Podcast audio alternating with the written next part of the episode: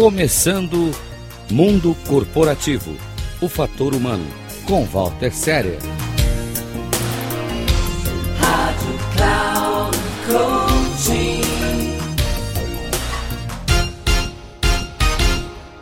Olá, eu estou aqui com vocês mais uma vez para falar sobre o tema de mundo corporativo, de sucesso e de comportamentos uh, na nossa vida uh, no mundo profissional e também no mundo pessoal. Eu vou começar citando um texto judaico que eu gosto muito, que diz o seguinte: O bem-estar na vida obtém-se com o aperfeiçoamento da convivência entre as pessoas. Isso parece muito simples, não? Mas é tão difícil as pessoas têm uma, uma dificuldade enorme de seguir esse ensinamento. Uh, tem uma frase, eu ouvi uma frase uma vez também do, do José Saramago, que ele dizia o seguinte, que todo ser humano tem uma segunda pele. E essa segunda pele é chamada de egoísmo.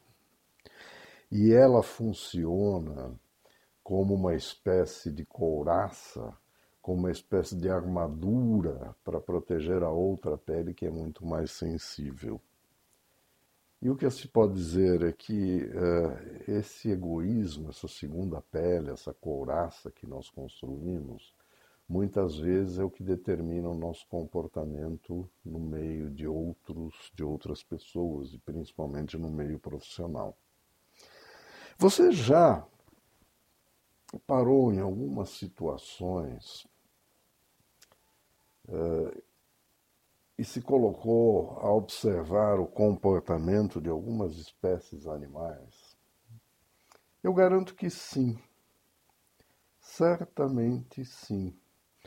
E temos vários exemplos no mundo animal onde o trabalho em grupo ele é priorizado e é extenso.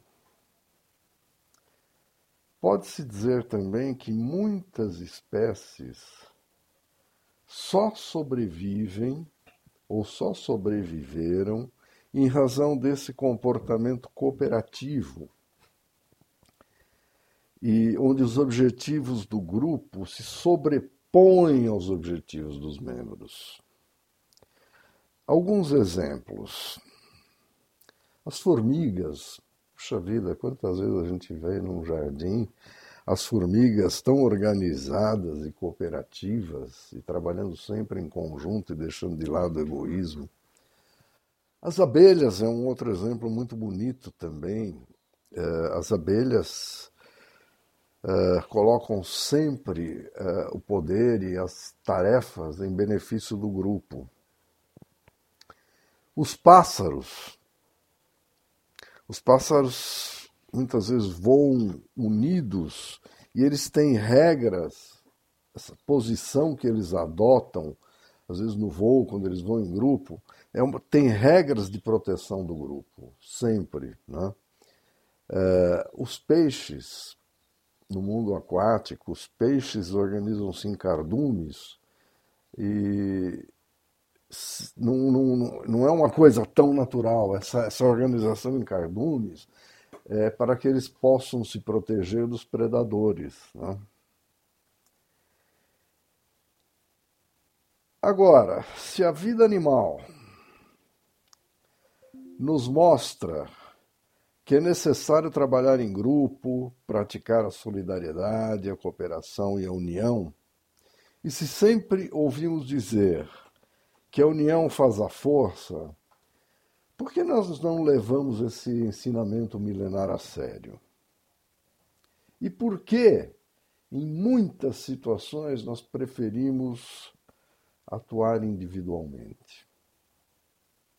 Essa é uma questão para se pensar, não? Essa é uma situação para se pensar. E se nós formos para uh, o nosso tema, que é o universo corporativo, o que, que nós podemos dizer do comportamento do ser humano nesse universo corporativo? Eh, eu vou voltar um pouquinho, talvez ser até um pouco repetitivo, num tema que eu já abordei, que é o seguinte, que eu diria até o final dos anos 80, o principal critério para contratação nas empresas era aquele famoso QI, o quociente de inteligência. E através de testes, os candidatos, os profissionais das empresas eram medidos, sua inteligência cognitiva era medida. Né? Pessoas eram promovidas, eram admitidas com base nesse QI. E pesquisas recentes nos mostram e nos provam que o QI contribui com não mais do que 20%. Apenas 20% o QI contribui para o sucesso na vida e na profissão. O que, que nós podemos dizer, e eu já disse isso aqui, com esse critério do QI no passado, muitas vezes as empresas ficavam recheadas de profissionais chamados idiotas inteligentes. Já disse aqui também que em meados dos anos 90, teve uh, a disseminação da chamada inteligência emocional, que foi definida academicamente pela primeira vez por psicólogos e pesquisadores norte-americanos, o Peter Soloway e o John Mayer. E aí coube ao, ao psicólogo Daniel Goleman que é considerado o pai da inteligência emocional, popularizar esse conceito através do seu livro publicado em 1995. Mas o que é a inteligência emocional? A inteligência emocional ela pode ser definida como um subconjunto da inteligência social que envolve a capacidade de monitorar as próprias emoções e a dos outros. E assim usar essas informações obtidas por esse monitoramento para guiar pensamentos e ações. Inteligência emocional é uma competência cada vez mais desejada nas organizações. E ela é aquele conjunto de habilidades que fazem com que as pessoas reajam às dificuldades e obstáculos, seja na vida pessoal, seja na vida profissional, a fim de aceitar e perceber as suas emoções. E o mais importante, direcionar essas emoções para obter os melhores resultados. Falando um pouquinho, e logicamente eu vou falar de uma maneira superficial sobre o tema, é que o conceito de inteligência emocional parte do princípio de que o cérebro acredita nas mensagens transmitidas. Assim, o que se pode dizer é o seguinte, que é impossível administrar emoções, é impossível rejeitar emoções. Mas, através da inteligência emocional, nós podemos administrar e administrar de uma forma lógica o impacto das emoções e como elas serão transmitidas ao cérebro. Segundo o conceito de inteligência emocional, existem alguns comportamentos que devem ser adotados. O primeiro deles, e a chave do conceito da inteligência emocional, é a mudança de valor. Deve-se alterar a comunicação interna, minimizando a importância e a dimensão de fatos negativos. Uma vez mudado o valor, que é o primeiro passo, nós devemos alterar o significado. O que isso quer dizer? Isso quer dizer o seguinte: o que eu posso aprender com um fato? O que eu posso aprender com um fato negativo, com uma emoção?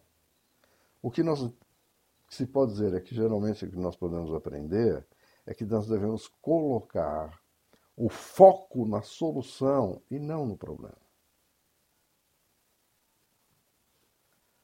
Uma terceira terceiro comportamento uh, da inteligência emocional é adotar aquela linguagem positiva. Né? O que isso quer dizer? Isso quer dizer o seguinte: evite a fixação no não e utilize as palavras certas. Vamos lembrar o seguinte: a palavra é um agente poderoso, pois ela determina nossas emoções e molda o nosso destino. Então, muito cuidado com as palavras e com os pensamentos, com as palavras usadas principalmente nos pensamentos. Um outro conceito bastante interessante da inteligência emocional é o propósito. E a gente fala muitas vezes o propósito, o propósito já virou uma coisa meio clichê, mas o propósito faz, o propósito consegue fazer com que mudemos um estado emocional através de uma definição clara de propósito. E o que é propósito? Propósito é aquilo que nos faz querer viver, é aquilo que nos empurra para frente, é aquilo que nos mostra o caminho quando nós sabemos o objetivo. Mais ou menos isso. Né? Uma outra, uh, um outro ensinamento bastante importante encontrado na, na, na vasta literatura de inteligência emocional é a chamada postura corporal. Uh, e o que a gente pode dizer é o seguinte, que assim como a mente muda o corpo, o estado mental pode ser alterado pela postura corporal. Existem vários estudos uh, conduzidos pela psicóloga americana Amy Cuddy, onde ela mostra isso, a importância da postura corporal e como essa, essa postura corporal correta e adotada em determinadas situações muda o estado mental. E hoje, falando um pouquinho de inteligência emocional e avançando um pouquinho esse, esse tema, nós temos também aquilo que chamamos, é quase que uma derivação da inteligência emocional, que é a inteligência social ou a inteligência interpessoal. E o que, que a gente pode dizer sobre essa inteligência emocional? É que a partir do desenvolvimento da inteligência emocional, uma outra competência passou a ser muito desejada pelos empregadores modernos, que é a tal da inteligência social, que é também chamada de inteligência interpessoal. E o que a gente pode dizer dela? Como nós podemos definir essa inteligência social? Essa inteligência social ela pode ser definida como a capacidade de equilibrar informações emocionais e administrá-las corretamente para analisar e compreender as características socioemocionais das outras pessoas à nossa volta. Ou seja, enquanto a inteligência emocional é voltada para você, simplesmente para você, ouvinte, a inteligência social é voltada para o outro, como você se relaciona com o outro, como você observa, como você analisa e como você administra emoções, ações e comportamento do outro. Né? O que a gente pode dizer é o seguinte: é que ao longo da vida, e praticamente desde o nascimento, nós exercitamos essa habilidade. Essa habilidade para estabelecer uma convivência saudável com os outros seres que nos cercam. A inteligência social é uma competência cognitiva para melhorar a capacidade de nossas relações pessoais e que facilita sobremaneira a administração de conflito e, principalmente, a construção de conexões positivas, mais duradouras e genuínas com os outros que nos cercam. A inteligência, a inteligência social ou inteligência interpessoal também tem alguns, como a inteligência emocional, ela também tem alguns pilares. Vou falar brevemente sobre algum deles, nosso tempo é escasso, mas a primeira delas é uma comunicação verbal. Ou seja, como nós nos comunicamos com o outro.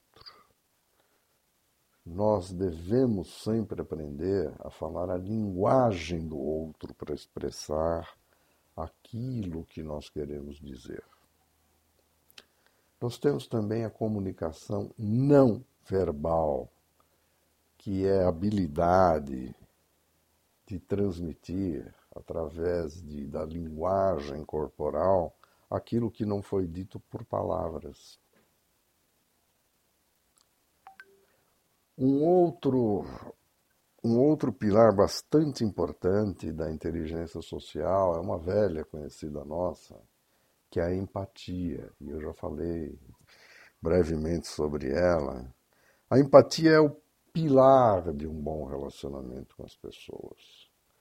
A empatia é aquilo, quando nós demonstramos, é aquele comportamento de mostrar, mostrar um interesse genuíno pelo outro. O quarto pilar, e não menos importante, é aquilo que a gente pode chamar de uma autoapresentação. Ou seja, o que é essa autoapresentação? É ter a capacidade de mostrar para o outro quem você é de verdade, sem máscaras, o que você é, o que você pensa, o que você faz. Isso você deve transmitir para as pessoas, para que as pessoas o conheçam e passam a confiar em você. E por fim, o quinto pilar, dos mais importantes na, na inteligência social, é a assertividade. E o que, que é essa assertividade? É a capacidade que nós temos, ou que nós devemos desenvolver, de expressar ideias e pensamentos de uma maneira clara, concisa e direta para que possamos ser entendidos. Bom, eu falei aqui sobre inteligência emocional, falei sobre inteligência eh, social, que são as nossas uh, habilidades de, de, de convivência interpessoal. E o que se pode dizer para concluir? O que se pode dizer é que a valorização da inteligência emocional e da inteligência social é crescente nas organizações modernas. E estas organizações modernas, mais do que nunca, elas buscam em seus processos seletivos profissionais que saibam direcionar suas competências emocionais e sociais para o trabalho em equipe. E quando elas desenvolvem essas competências para trabalhar em equipe, elas desenvolvem aquele senso de time. E com esse senso de time, a organização atinge os seus objetivos propostos, as suas metas e seus resultados, principalmente. Ninguém faz nada sozinho. As organizações elas são feitas por pessoas, com pessoas e para pessoas. Pense sempre nisto. Ninguém faz nada sozinho. Uh, se você quiser conhecer meu trabalho, meu trabalho de mentoria para executivos, de coaching executivo, visite meu site walterserer.com.br você pode também entrar em contato comigo através do WhatsApp 55 11 99 477 0553.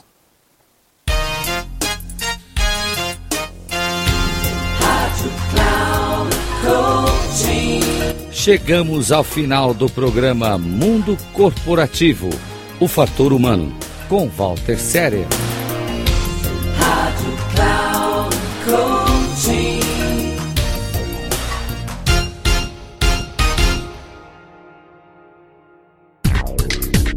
Se ligue! Mundo Corporativo, o fator humano, com Walter Serer.